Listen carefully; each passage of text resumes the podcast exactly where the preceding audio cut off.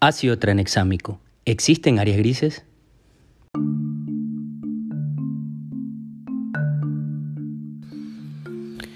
Espacio Crítico proporciona un sitio de interés para los apasionados de la medicina en los cuidados intensivos. Soy el doctor Osvaldo Bolaño, su anfitrión. Bienvenidos. El ácido tranexámico es un inhibidor fibrinolítico que se usa comúnmente en pacientes con trastornos hemorrágicos subyacentes. Debido a su actividad hemostática y efectos secundarios limitados, se ha estudiado ampliamente en diversos escenarios clínicos. Numerosos ensayos han evaluado su eficacia para prevenir el sangrado o reducir la gravedad del mismo. Además, este fármaco podría reducir la necesidad de transfusiones. Existe una controversia sobre la eficacia, mortalidad y seguridad en diversos entornos. Hemorragia postparto. En el ensayo Woman Trial se estudiaron un total de 20.060 pacientes, en el que se compararon dos brazos de tratamiento. Se administró un gramo de ácido tranexámico inmediatamente después de la evidencia de hemorragia versus placebo. En el grupo de intervención, la muerte por hemorragia se redujo significativamente en las mujeres que recibieron ácido tranexámico. No hay diferencia significativa en los eventos tromboembólicos en ambos brazos.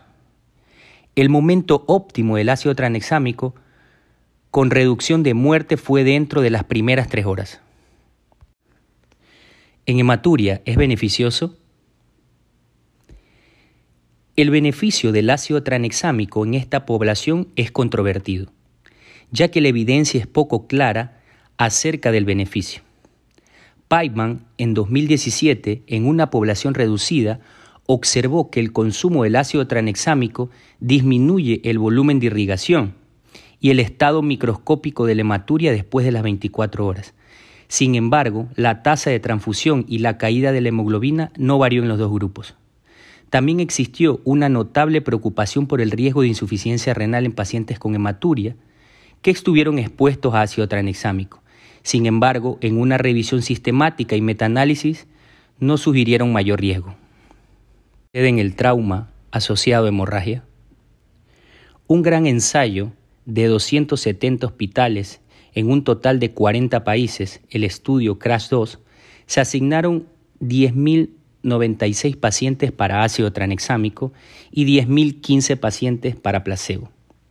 En el grupo de ácido tranexámico, el riesgo de muerte se redujo en pacientes con traumatismos hemorrágicos. ¿Puede ayudar en el trauma cráneoencefálico? El ensayo CRASH 3 reclutó pacientes de 175 hospitales en 29 países. Se incluyeron adultos con lesión cerebral traumática que estaban dentro de las tres horas de la lesión, que tenían una puntuación de Glasgow de 12 o menos, o cualquier sangrado intracraneal en la tomografía computarizada.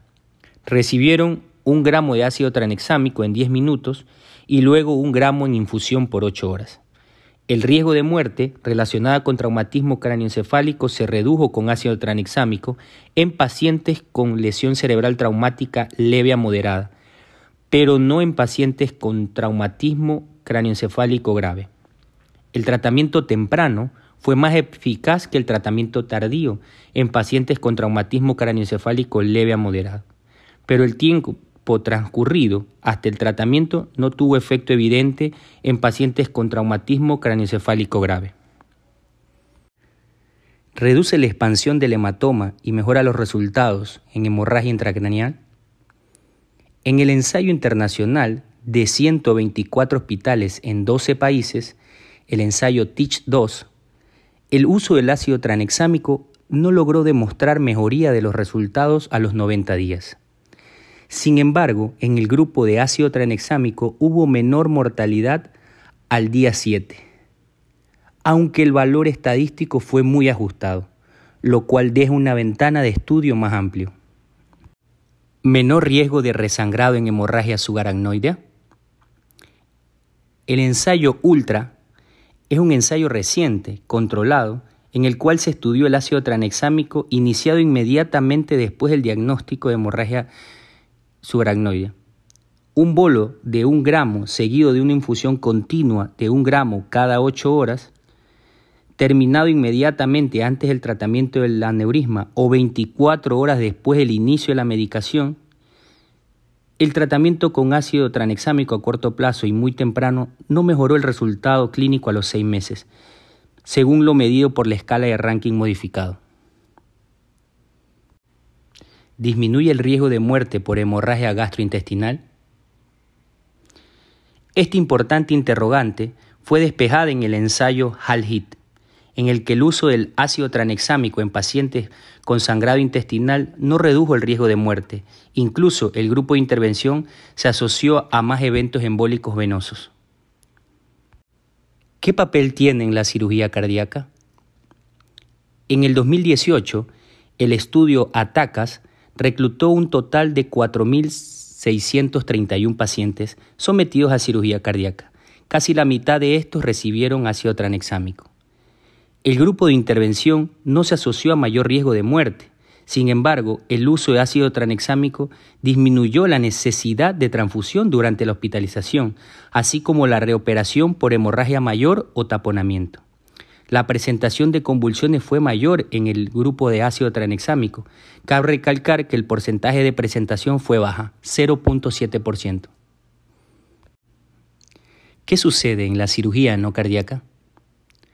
Un total de 9.535 pacientes de cirugía no cardíaca fueron aleatorizados en el ensayo POISE 3, en el cual la incidencia del resultado hemorrágico fue significativamente menor con ácido tranexámico que con placebo.